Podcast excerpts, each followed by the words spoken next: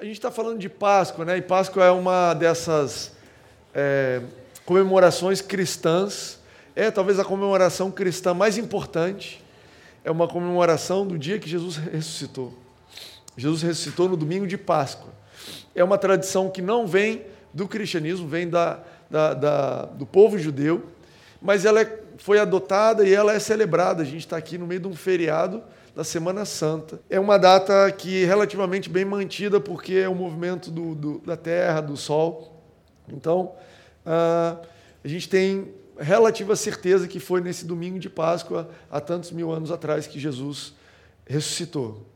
E, uh, apesar de ser uma, uma festa judaica, uma festa cristã que é adotada pelo nosso país, nem todo mundo entende a importância da Páscoa. Então eu queria fazer uma revisão com vocês sobre o ponto principal da Páscoa. Qual é a grande, qual é o grande valor, qual é o grande é, avanço que teve na Páscoa que justificasse a gente estar comemorando hoje em dia aqui. E é importante você saber que a raiz da Páscoa, então, ela é judaica. Ela começou, a primeira Páscoa celebrada foi do povo judeu, quando estava preso no Egito, escravo. Deus havia feito uma aliança com Abraão, Isaac e Jacó, conduziu eles para o Egito com José numa fome e tinha profetizado a Abraão, dizendo: Abraão, o meu povo vai ser opresso lá nessa terra e eles vão passar 400 anos e depois eu vou libertar eles. E o povo aconteceu exatamente o que Deus tinha dito. O povo egípcio ficou com inveja do povo judeu. O povo judeu estava crescendo, forte, abençoado. Essa é mais ou menos uma narrativa constante do povo de Deus povo, inicialmente o povo de Israel, e hoje eu acredito que do povo cristão a mesma coisa. Onde você vai, você prospera e você desperta inveja, desperta oposição, e de tempos em tempos aquela oposição vem contra o, vinha contra o povo de Israel, e aquilo só era trans, usado por Deus para abençoar ainda mais o povo de Israel. Então eles foram feitos escravos, e Deus chamou Moisés como um libertador. Moisés tinha 80 anos de idade, estava no deserto, e Deus falou: Moisés, eu quero que você vá libertar meu povo que está preso. Moisés foi, cooperando com o Espírito Santo, chegou na presença lá do faraó e falou: liberta o povo de Deus. Eles precisam ir adorar a Deus. O que você está fazendo não é certo. Você está escravizando pessoas livres, você está matando as crianças inocentes, e Deus é, pediu que nós fôssemos adorá-lo. E o faraó, como vocês sabem, é, disse: não, não vou liberar. Vieram as dez pragas e mediante depois da nona praga, então o Deus falou para Moisés: Moisés, a gente vai ter uma última praga, uma praga final, e eu quero dar instruções para vocês. Então, desde a primeira Páscoa, ela foi cumprida, ela foi um ato de fé, foi um ato de confiança em Deus do que ia acontecer. E aí, o que Moisés passou para o povo foi: olha, vai vir um anjo da morte, e a instrução é a seguinte: quem estiver dentro de uma casa, vocês vão pegar um cordeiro, vão matar um cordeiro, vão pegar o sangue desse cordeiro e vão pintar na porta da casa, fazendo um sinal da cruz. O símbolo, o que ele disse não era símbolo da cruz, mas falou para marcar em cima, dos lados e embaixo. E a casa que tiver marcado o sangue, o anjo da morte vai passar por cima. Além disso, vocês vão comer esse cordeiro que vocês mataram, vai comer ele inteiro, não deixar sobrar nada. O que sobrar, vocês vão queimar para consumir ele inteirinho. Vocês vão fazer isso com roupas de saída. Vocês vão sair desse, desse lugar, vocês vão estar preparados com mala feita, identidade na mão, tudo pronto, dinheiro na, na, na bolsa. Vocês vão convidar quem estiver na rua para estar com vocês. E essa vai ser a primeira Páscoa. E assim aconteceu. O anjo da morte veio e passou por cima dessas casas que tinham a marca do sangue do cordeiro. Anos depois, quando Jesus veio, João virou para Jesus, para o pessoal, e falou: Esse é o cordeiro de Deus que tira o pecado do mundo. João estava falando: Olha, aquilo que nós fizemos na Páscoa, profeticamente, em Jesus está sendo cumprido. E aí você vê que a Páscoa, ela é uma, ela, a primeira Páscoa, ela apontava profeticamente para Jesus. Ela tinha o sinal da cruz, ela tinha a história do cordeiro, o cordeiro que foi totalmente consumado, não sobrou nada de Jesus. Nadinha. Deus não poupou nada do que ele tinha. É, tem uma música que chama Pieces, que acho que não tem tradução em português, que diz assim: que Deus não dá o amor dele em pedaços. Deus não dá aos poucos. Quando Ele te dá, Ele dá por inteiro. Ele te dá plenamente. Quando Ele deu o Filho dele por nós, é o Filho inteiro que Ele deu. E isso é o que queria dizer quando Ele disse assim: olha, para comer o cordeiro inteiro, se sobrar alguma coisa, queima. Não vai sobrar nada, é tudo. Nessa mesma noite, aqueles que eram escravos foram libertos, eles venceram uma batalha contra um exército enorme, era uma nação sem exército, eram escravos, e Deus lutou por eles, aquela nação cheia de arma, cheia de cavaleiros, cheia de tudo, falou: olha, pode ir, nós estamos derrotados, vai nessa. Que é o símbolo do que Jesus fez por nós na cruz, nós que éramos escravos, sem condições de lutar, Jesus lutou a batalha por nós e nos fez mais que vencedores em Cristo Jesus. Naquela mesma noite, diante de morte de primogênito, diante do fim dos escravos, os escravos indo embora, o Deus falou para o povo de Israel: Olha, vai para a pessoa que você trabalhava, aquela casa que você trabalhava, o seu chefe da construção, e pede para ele alguma coisa. Vai lá para ele e fala assim: Olha, eu quero. Você tem alguma coisa para me dar? Eu estou indo embora para o deserto. Estou indo embora para uma viagem, né? não sabiam que era o deserto. E Deus virou o coração desse povo judeu e eles começaram a abençoar os escravos judeus e começou a dar. Tum, tum, e diz que os judeus saíram com todas as riquezas do Egito, cheio de riqueza. Se tem alguma coisa para me dar, toma joia, toma dinheiro, toma o que eu poupei. Por quê? Porque Deus fez o coração deles se tornar generoso em relação aos judeus e eles que não trabalharam por aquilo, né, trabalharam como escravos, mas não mereceram, saíram ricos, ricos, ricos daquele lugar. Simbolizando o que Jesus fez na cruz por nós, que nós que éramos escravos e não tínhamos propriedade alguma, agora na cruz de Jesus fomos feitos herdeiros. Herdeiro é alguém que leva um tesouro enorme sem ter trabalhado por aquilo, simplesmente recebe. Então, a primeira Páscoa, ela era uma Páscoa que ela era real, porém ela também era profética. E às vezes é difícil a gente entender isso, porque é, existiu a Páscoa, até hoje os judeus comemoram a saída do povo judeu lá da, do Egito. E é verdade. E eu estava pensando num exemplo, o que eu poderia explicar para vocês de um evento que a gente tem no nosso tempo, que ele é ao mesmo tempo profético e ao mesmo tempo real, histórico, é um evento concreto. E eu me lembrei da cerimônia de noivado. Já foi numa cerimônia de noivado? Cerimônia de noivado é uma cerimônia real. Quando você vai ali naquela cerimônia, se você é o noivo ou a noiva, né? Não todo mundo. Mas se você é o noivo ou a noiva, você entra ali namorando e sai noivo. Entra ali namorando, sai noiva. Existe algo real que acontece ali, uma troca de alianças, né? Na mão direita, na nossa cultura, e você agora tem um compromisso mais avançado. Não dá para dizer que o noivado não é nada. Não, isso aqui não é nada. Não, é alguma coisa. Olha, eu me tornei noivo. Que dia foi que a gente tornou noivo? Foi o dia tal. A gente não está aqui para saber que dia a gente tornou noivo, eu também não sei. Sabe o dia que você ficou noiva, mãe? Tem alguém aqui que comemora dia do noivado? Dia 5 de dezembro? De julho? Ah, legal.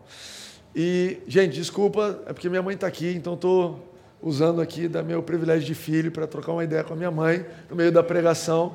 Não me leve a mal. Mas o noivado, ao mesmo tempo que ele é real, ele aponta para alguma coisa, não é verdade? Quando alguém fala assim, fiquei noivo, o que, que você diz? Quando é que é o casamento? O noivado aponta para alguma coisa. Se você ficou noivo e não marcou a data do casamento, vem conversar comigo. Vou orar com você. Talvez a sua noiva estava orando por alguma coisa, você veio nesse culto e é hoje que a gente vai conversar e resolver isso aí. Vai marcar uma data para esse casamento. Por quê? Porque o noivado ele aponta para alguma coisa real. E essa Páscoa, então, dos judeus, ela apontava para a Páscoa de Jesus. Os judeus até hoje nem todos entendem isso.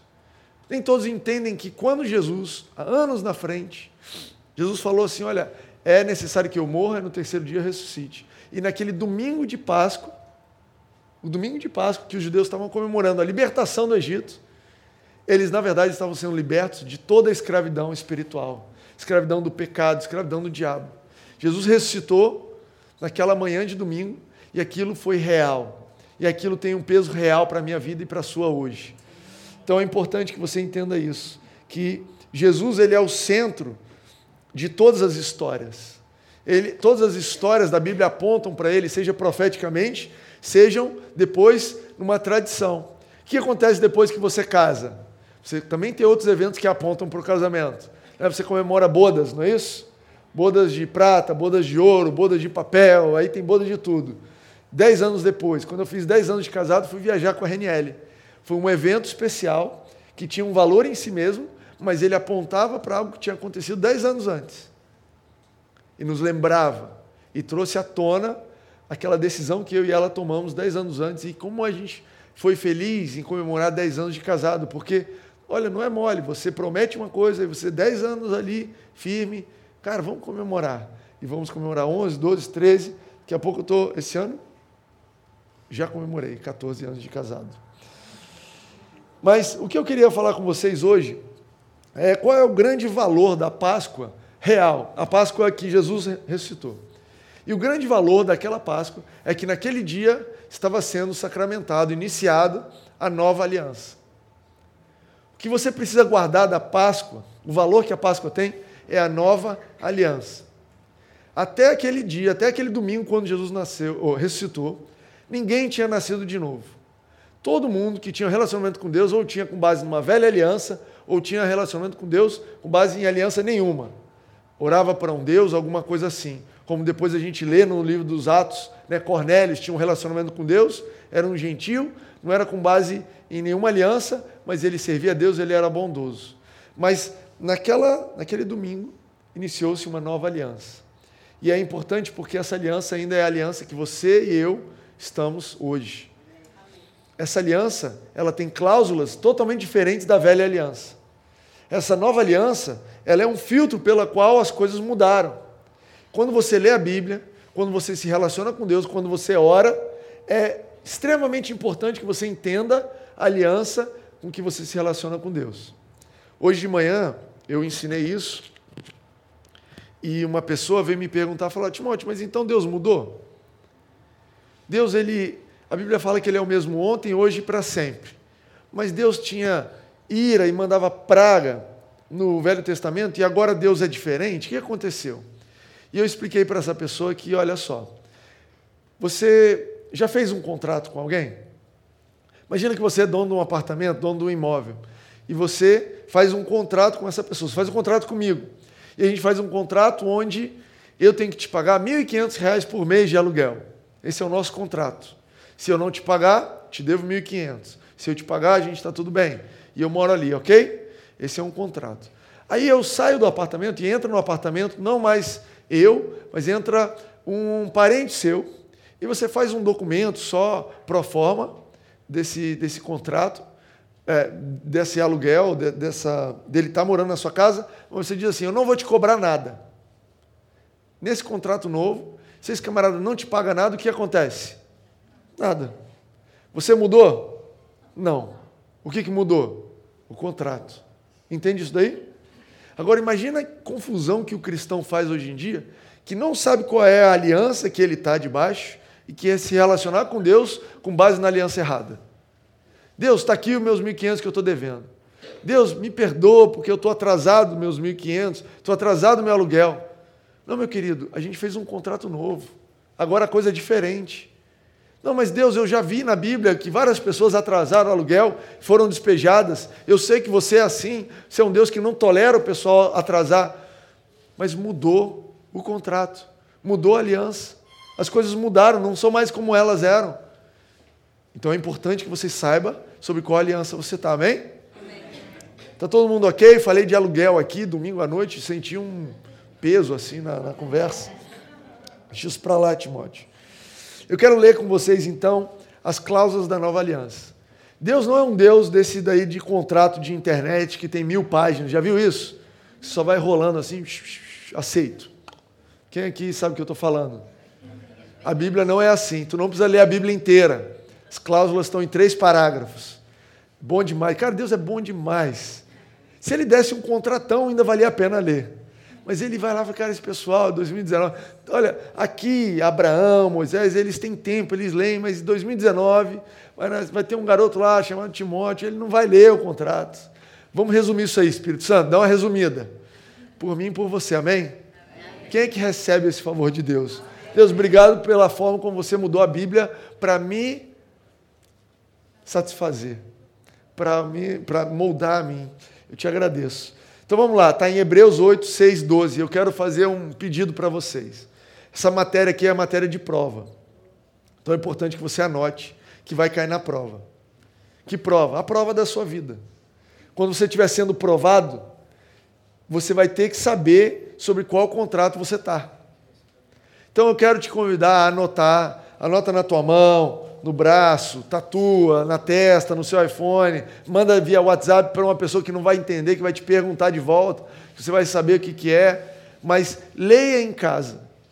Não deixe que eu interprete a, a nova aliança para você. Tenha certeza do contrato que você está assinando, que você está entrando.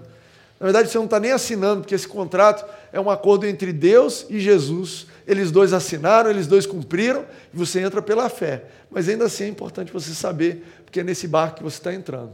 Hebreus 8, 6 a 12 é uma versão do, do, da nova aliança. Ela foi anunciada profeticamente em Jeremias 31. Depois ela é mencionada, é descrita em Hebreus 8, 6 a 12. Depois em Hebreus 10, ainda tem uma versão mais curta ainda, de duas frases para você que nem isso lê. Nem três parágrafos está aguentando, Deus deu uma resumida maior ainda. Tem gente aqui dando glória a Deus. Vamos lá. Diz assim: agora, porém, o ministério que Jesus recebeu é superior ao deles. Deixa eu fazer um parênteses aqui de explicar isso. O livro de Hebreus ele é escrito aos judeus. O Novo Testamento quase inteiro não foi escrito para os judeus, foi escrito para os gentios. Quem é você? Gentil. Fala assim: eu sou gentil. Você termos bíblicos, existia judeu e gentil. Quase toda a Bíblia é escrita para os gentios, as cartas de Paulo escritas para os gentios, mas o livro de Hebreus não. Como é que eu sei disso? Lendo o primeiro capítulo, primeiro versículo, diz assim: aos hebreus, aí já não é os gentios, ok? E aos hebreus, os judeus, eles tinham umas tradições. Abraão, Moisés e, e a história toda, anjos e tudo mais. E aí o livro dos hebreus, ele é um livro de comparação, mostrando que Jesus é superior a Abraão, superior a Moisés, superior aos anjos, que em Cristo Jesus a aliança ela era superior e que os judeus devem crer em Jesus não porque o que existia antes não é válido, mas porque em Cristo Jesus nós temos algo superior ao que existia antes. Então, por isso, essa primeira, primeira frase diz assim: o ministério de Jesus recebeu é superior ao deles. Depois você vai ler, você vai entender quem são eles. Assim como também a aliança da qual ele é mediador é superior à antiga sendo baseada em promessas superiores. Pois se aquela primeira aliança fosse perfeita, não seria necessário procurar lugar para outra. Então, quando ele vai falar da nova aliança, ele já fala: olha, só existe um motivo que eu fiz uma nova aliança. Porque a aliança anterior, ela não era perfeita. E eu vou explicar para vocês porque ela não era perfeita. Calma. Mas é importante você entender que se você tem duas propostas, olha, eu tenho duas propostas de trabalho, uma me paga 5 mil, uma me paga 10. Qual que você vai? Qual que você aceita? Supostamente, se for tudo igual, a de 10. Por quê? Porque tem promessas superiores. Uma promessa de todo final do mês ter um salário maior. Deus, porém, achou o povo em falta e disse: Então, chegando os dias, declara o Senhor, quando farei uma nova aliança com a comunidade de Israel e com a comunidade de Judá. Não será como a aliança que fiz com os seus antepassados, quando os tomei pela mão para tirá-los do Egito, visto que eles não permaneceram fiéis à minha aliança, eu me afastei deles, diz o Senhor. Então ele está explicando por que a velha aliança não é perfeita. Olha, eles não foram fiéis, então eu me afastei deles. E essa aliança não me serve. Essa é a aliança que farei com a comunidade de Israel depois daqueles dias, declara o Senhor. Porei minhas leis em sua mente e as escrevereis em seu coração serei o seu Deus e eles serão meu povo. Ninguém mais ensinará ao seu próximo, nem ao seu irmão, dizendo: Conheça o Senhor, porque todos eles me conhecerão, desde o menor até o maior, porque eu lhes perdoarei a maldade e não me lembrarei mais dos seus pecados. Essa é a nova aliança. É só isso daqui que eu li para vocês. Então, a história da velha aliança e da nova, eu trouxe dois exemplos. A velha aliança, ela é como se fosse um programa de emagrecimento Vai me ouvindo aí, gente. Não estou louco, não, tá? A gente vai chegar em algum lugar. Então, como se fosse um programa de emagrecimento que é publicado por aí fala: olha, esse programa é o melhor. Esse programa não vai só emagrecer, não, vai te dar uma saúde perfeita. Você vai ficar tinindo, vai correr de costas maratona, você vai nadar, você vai ficar bonito, com a pele bonita, cabelo bonito. Esse programa é fantástico. Só que só tem um requisito para você entrar nesse programa. Você já tem que ser saudável, já tem que estar tá magro, já tem que estar tá com a pele bonita, já tem que estar tá com o cabelo perfeito. Se você tiver esses critérios, você pode entrar no nosso programa de emagrecimento. Que sentido que faz um negócio desse? Camarada, o que, que eu vou. Olha só, quem eu que estou procurando um programa de emagrecimento é porque eu não estou magro. Se eu tivesse magro, eu não precisava de um programa de emagrecimento. Não é isso? Então, para que serve um programa desse tipo? Um programa desse tipo só serve para atestar que você já é saudável e não para te ajudar a ficar saudável. Tem um outro exemplo bom. Né? O pessoal aqui que fez direito sabe, né? Você faz o vestibular, você entra na faculdade de direito, no final da faculdade você faz um exame da OAB. Imagina uma faculdade que diz o seguinte: olha só, para você entrar na nossa faculdade, você tem que passar no exame da OAB. Aí você pode entrar na nossa faculdade. Você vai dizer, pô, mas eu estou querendo ir para a faculdade justamente para entrar na OAB, para passar no exame da OAB. Se eu já passar no exame da OAB, eu não preciso da faculdade. Mas não, nossa faculdade, o padrão é altíssimo. Você estude em casa, você se vire, passa no exame da OAB, aí você pode entrar na nossa faculdade. Tem condições uma faculdade dessa? Fala, camarada, isso aí não serve, isso aí só serve para testar que o cara. Ó, quantas pessoas tem nessa faculdade? Tem uma pessoa que passou no OAB e para tirar onda com o pessoal, falou: agora eu me matriculei. Eu sou aluno da faculdade tal. Pô, mas essa faculdade aí não entra ninguém. Pois é, entrei. A velha aliança é assim. E só teve um camarada que entrou nesse programa de emagrecimento. Só tinha um, só um cara conseguiu cumprir tudo ali, falou: Nossa, esse cara é perfeito para o nosso programa, ele já tem tudo completo, pode entrar. Que foi Jesus.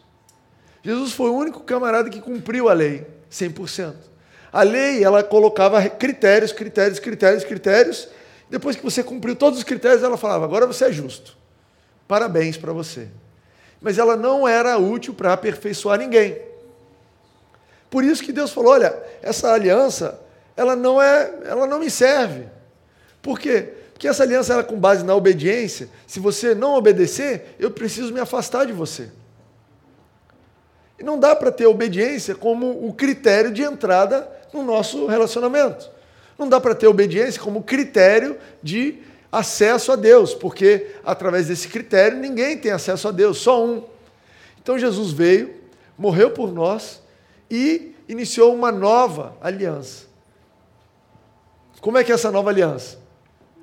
Essa nova aliança é um programa de emagrecimento, que você vai sair 100% saudável, com a pele bonita, com o cabelo lindo e correndo de costas na maratona. Mas qual é o critério de entrada nessa, nesse novo programa de emagrecimento? Você tem que acreditar e confiar no autor desse programa. Você tem que confiar que ele é infalível, que o que ele está dizendo é, é aquilo. Você entra com fé. E é incrível, porque o programa é tão infalível que só de você entrar, todo mundo já tem certeza que você vai se tornar perfeito de saúde, emagreceu, ficou 100%. Por quê? Porque o método é infalível.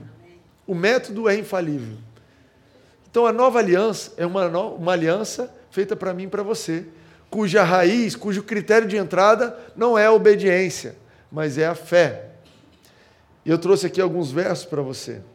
Porque o fim, da, olha só, Romanos 10, 4 diz assim: porque o fim da lei é Cristo, para a justificação de todo o que crê. Anota aí, Romanos 10, 4 diz: porque o fim da lei é Cristo.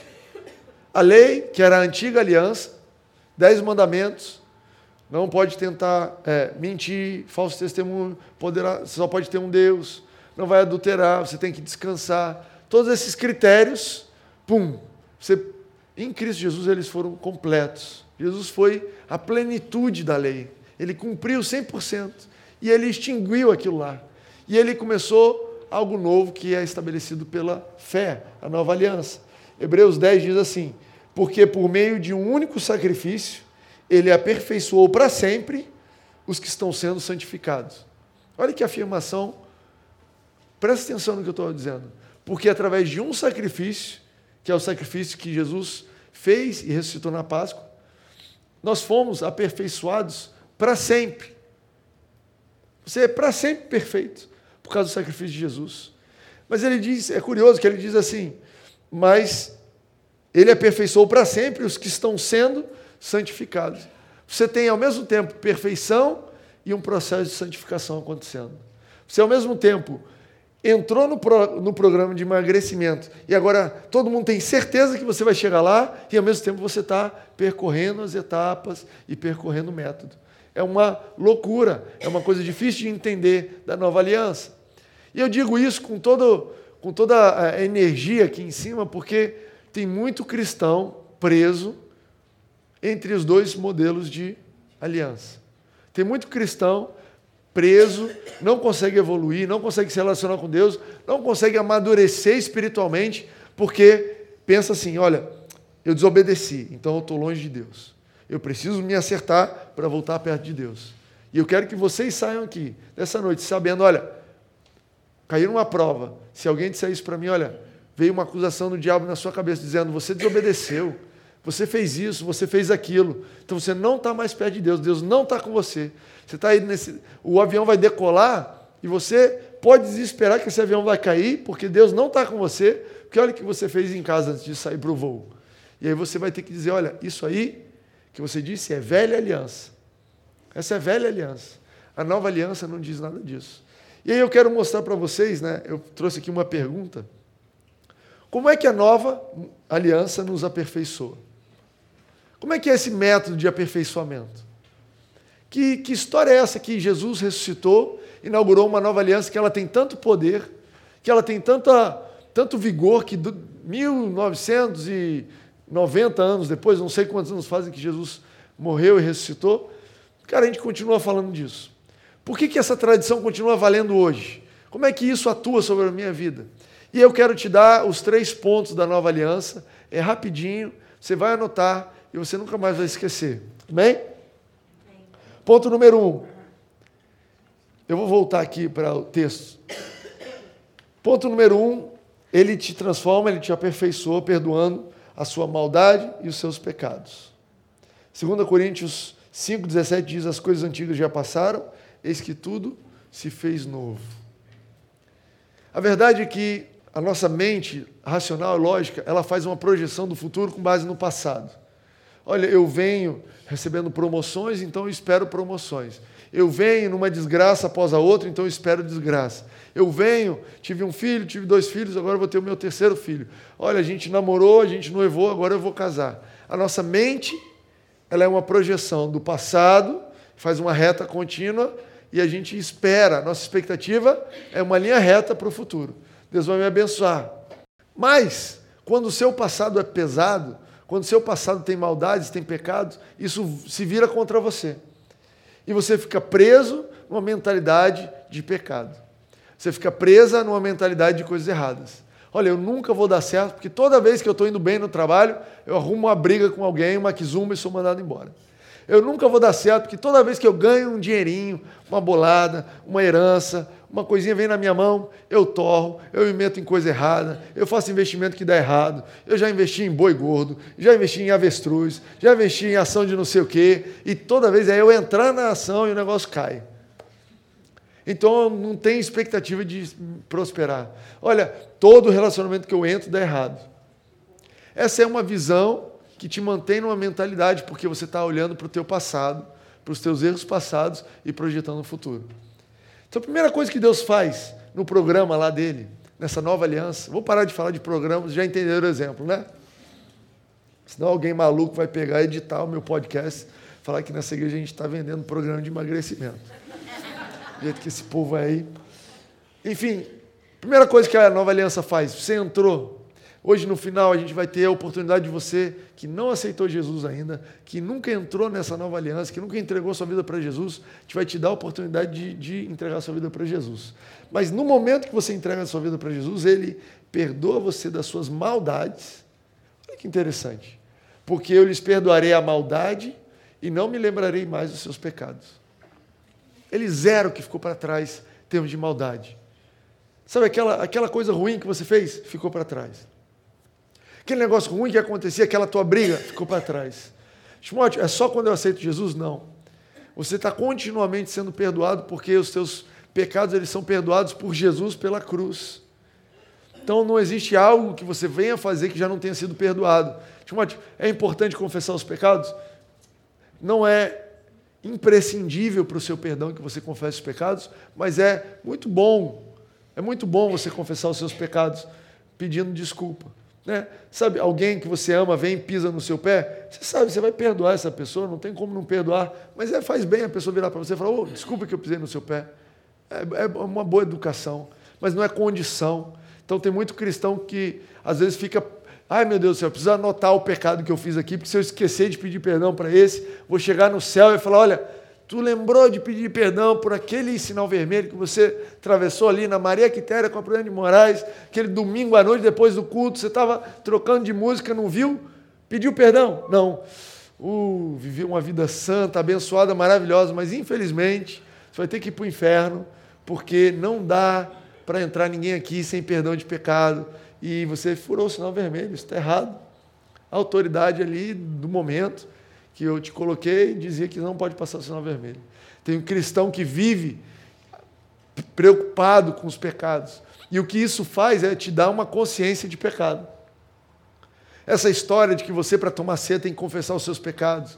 Essa história que você precisa estar confessando para você ser perdoado é uma, é, uma, é uma visão, é uma perspectiva da velha aliança. Na velha aliança, o povo judeu que estava debaixo daquela aliança, eles precisavam trazer um sacrifício. O camarada já tinha ali um, dois, três bodes em casa, caso cometesse alguma coisa errada. Sabe isso? Sabe aquele dinheirinho que você tem em casa caso você esqueça? Eu, por exemplo, tenho uma chave de reserva na casa da minha vizinha. Que vira e mexe, eu esqueço a chave. Então, já na dúvida, deixa a chave lá na casa do vizinho. O camarada já andava com dois, três bodes assim, amarrado na cintura. Falei, cara, daqui para lá, Pô, vou passar pela praia de Ipanema, cheia de gente bonita, hum, vou pensar bobeira, então vou logo levar um cabrito comigo. Tu viu o camarada andando na rua, o que, que é esse cabrito? É o cabrito do pecado. Que pecado? O que eu vou cometer ainda. Entende isso aí? Cara, pode parecer uma loucura, mas sabe que na história da igreja, e aí é muito a ver com a igreja católica, né? era a única igreja por muitos anos cristã aqui, pelo menos tinha a ortodoxa no Oriente e a, e a católica no Ocidente. Existia você comprar perdão. E aí foi essa coisa foi desgringolando e o camarada conseguia comprar perdão antes de pecar. O maluco já estava de olho na vizinha, já ia para o padre, já falava: olha, o que, que eu preciso já pagar, já quero dar adiantado, para quando eu pecar já está resolvido. Ele achando que era malandro, não entendeu que Jesus já te perdoou. O perdão de Jesus ele é tão profundo já cobriu o perdão que você ia fazer com a tua vizinha de tal forma que tu nem precisa fazer mais. O perdão de Jesus te constrange, te envolve. Fala, meu querido, para que, que você vai fazer isso com essa vizinha? Ainda que você faça isso, eu te amo. Eu tenho uma vida para você, eu tenho tudo que você precisa. Você está precisando de alguma coisa mais, a gente conversa. Não é isso que Deus diz para Davi, quando Davi vai lá e pega a mulher do próximo, chega o profeta para Davi e fala: Davi, eu já não te dei um monte de mulher, e se você não pedisse, eu não te dava mais. Não vai orar pedindo mais mulher, não, que isso é coisa da velha aliança, tá?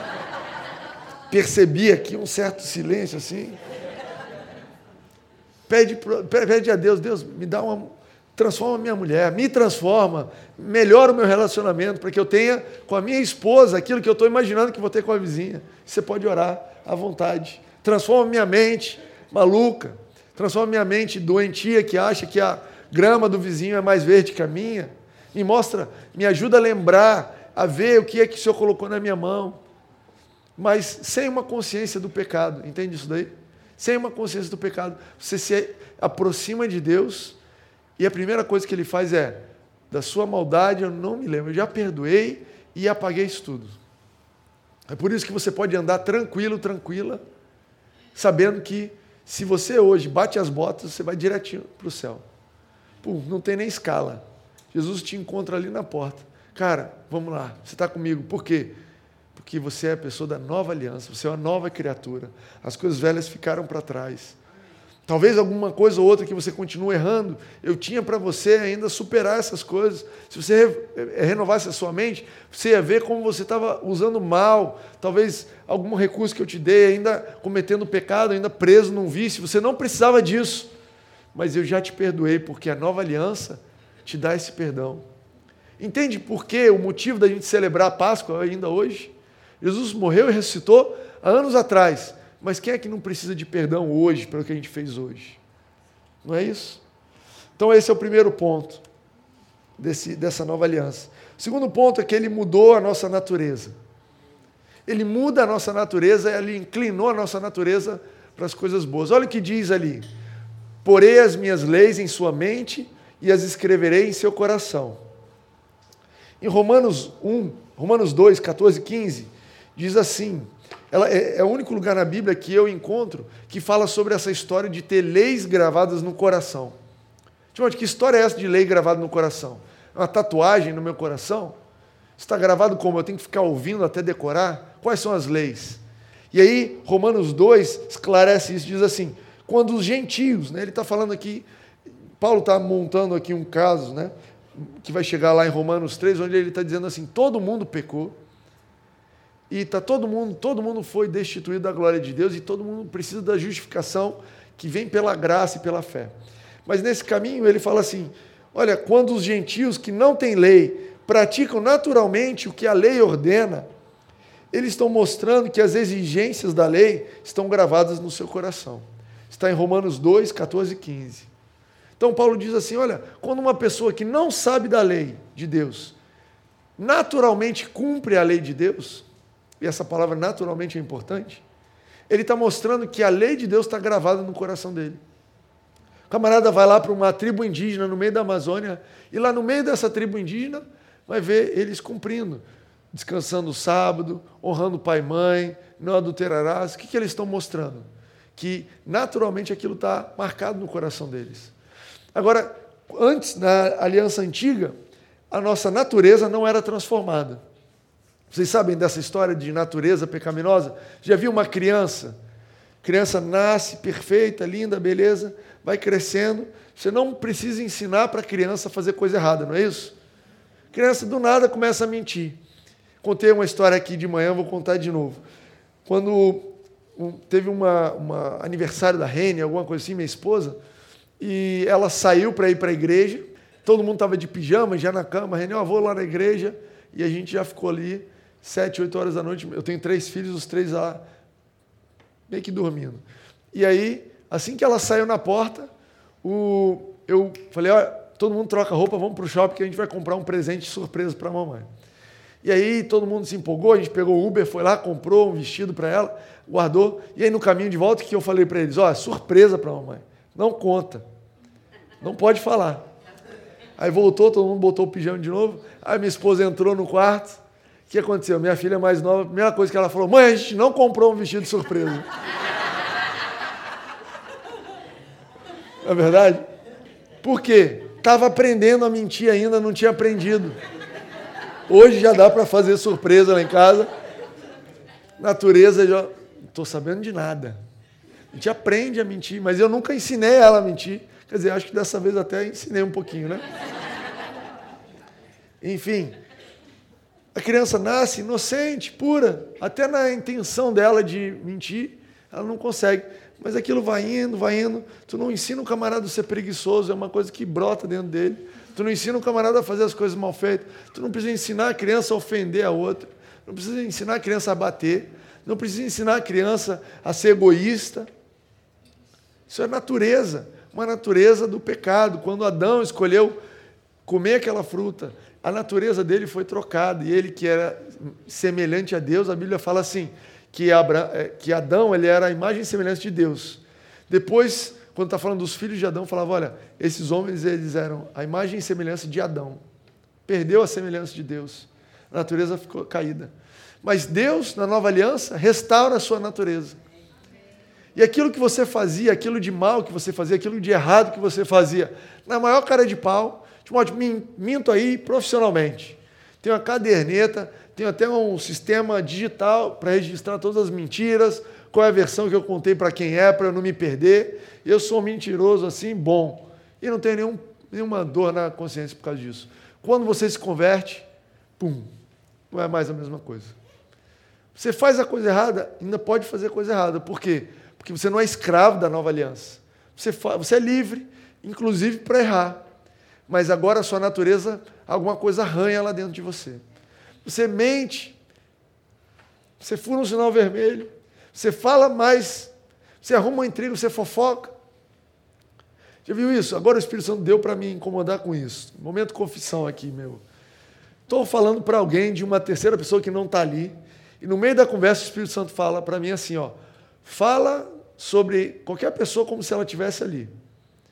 Não fale de uma pessoa pelas costas dela diferente do que você falaria na frente. Porque às vezes na frente você fala assim, pô, não gostei não, foi legal isso que você fez. Mas nas costas fala, aquela mocré, aquela mulher é horrível, aquela pessoa desagradável.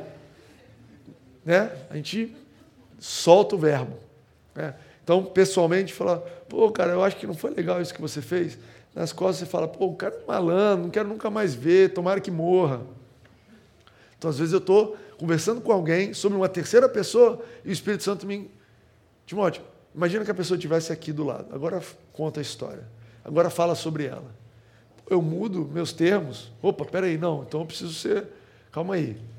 É verdade, se ela estivesse aqui, eu falaria palavras mais delicadas, seria mais exato na minha, no meu relato, seria mais comedido nos meus adjetivos negativos.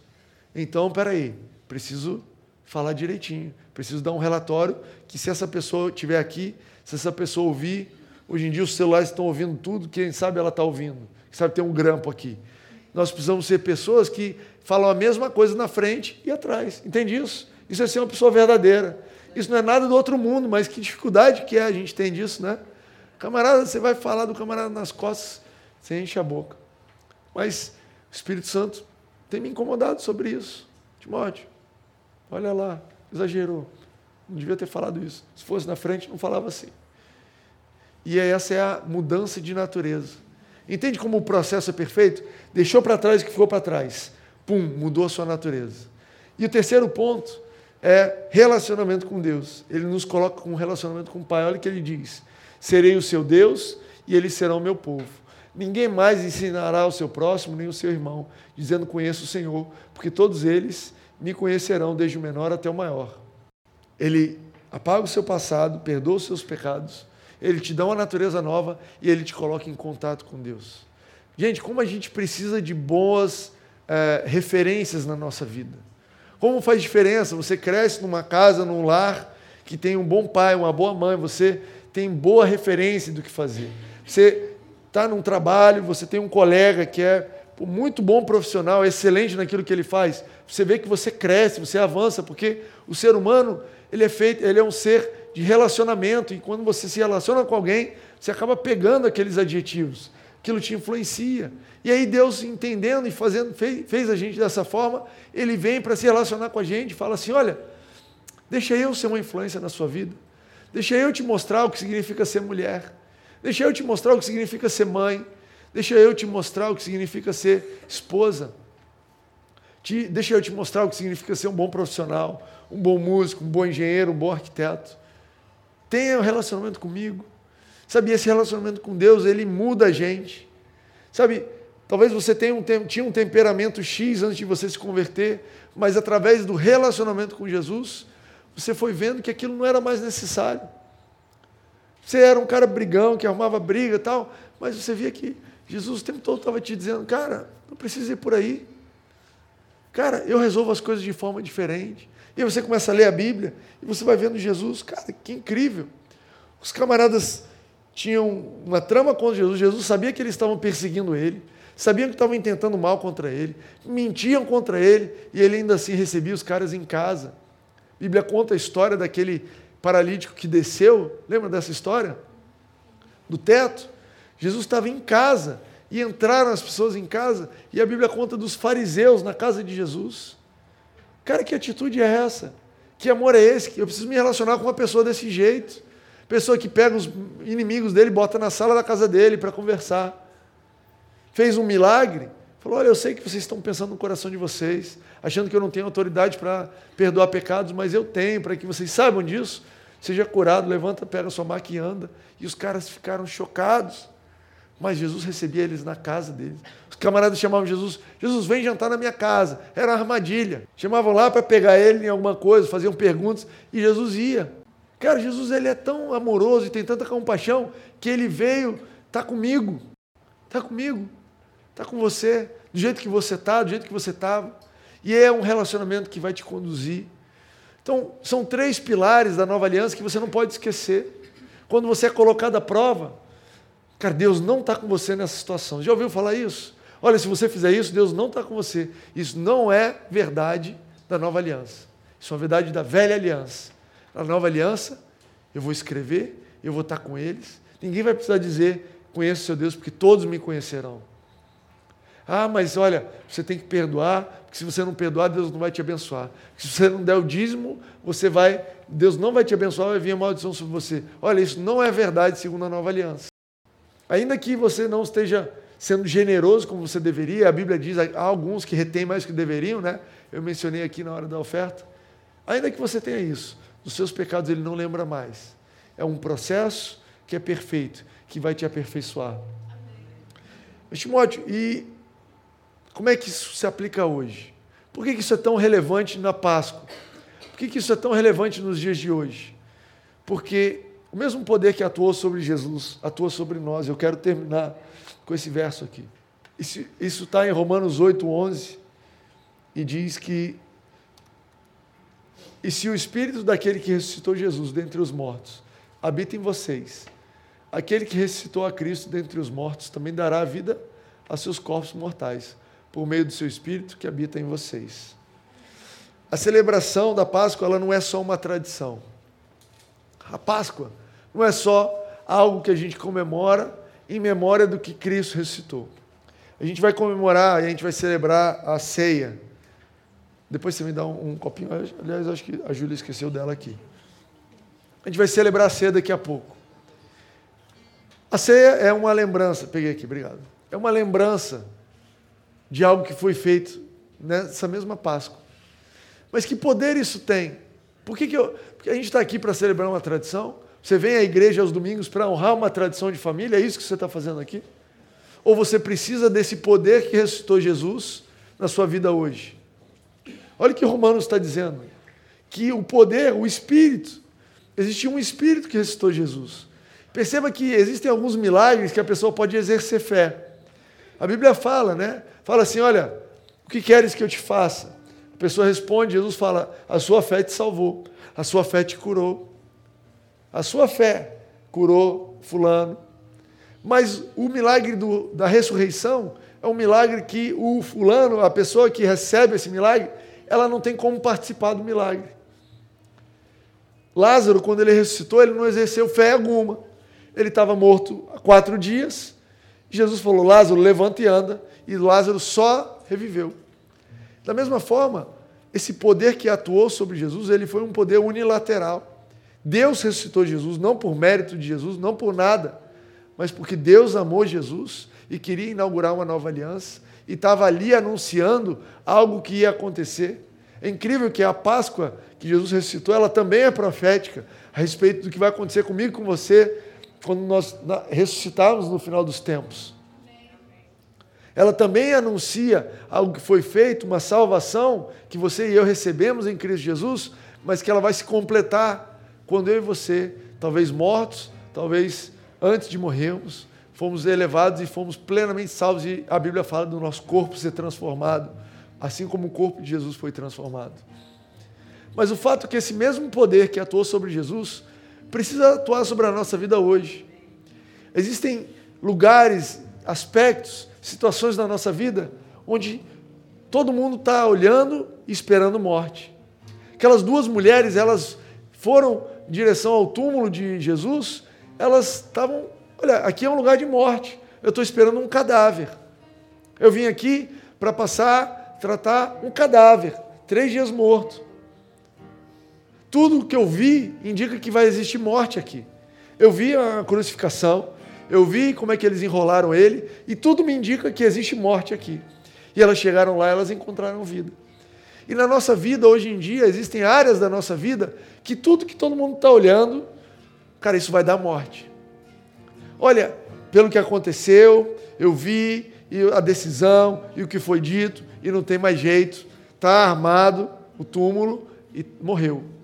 Morreu a sua dignidade morreu teu domínio próprio, morreu a tua carreira, morreu a pessoa que você amava, morreu a tua saúde, morreu a tua expectativa de coisas melhores. E nós precisamos que esse mesmo poder que atuou sobre Jesus atue sobre essas situações da nossa vida. Áreas da nossa vida que a gente já não tem mais esperança de vida. Essas mulheres não foram, né, eu estou dizendo essas mulheres porque o relato da Páscoa são duas mulheres indo para o túmulo, esperando morte, e foram surpreendidas pela vida. Eu preciso desse tipo de ação, esse tipo de poder atuando sobre a minha vida hoje. Eu preciso, não é para segunda-feira de manhã, não, eu preciso para domingo à noite. Eu preciso de um poder que transforma algo que não tem solução em algo resolvido. Eu preciso de um poder atuando sobre a minha vida que vai transformar algo que estava morto, sem expectativa alguma, em alta expectativa. E Paulo escreve isso em Romanos 8, você pode se apegar, é uma promessa. Lembra que as promessas da nova aliança são superiores? Se apega a essa promessa. Olha, o Espírito que, o Espírito que ressuscitou Jesus dentre os mortos habita em mim. E Ele que ressuscitou a Cristo também vai dar vida ao meu corpo mortal. E eu entendo que Paulo colocou ali corpo mortal para você não achar que esse verso é um verso que diz respeito a quando você for para o céu. Não, com certeza, aleluia, irmãos. Um dia eu vou ressuscitar e aí esse Espírito vai operar em mim. Não, não, não. Ele está falando do seu corpo mortal está falando da sua vida hoje, seu momento atual. Essa é a relevância da Páscoa. Eu não quero que você deixe para trás a importância da tradição ou que deixe de entender que existe um princípio judaico, mas existe um poder real hoje que ele é anunciado na Páscoa e que está atuando sobre a minha vida e a sua vida, amém? Se você puder ficar de pé.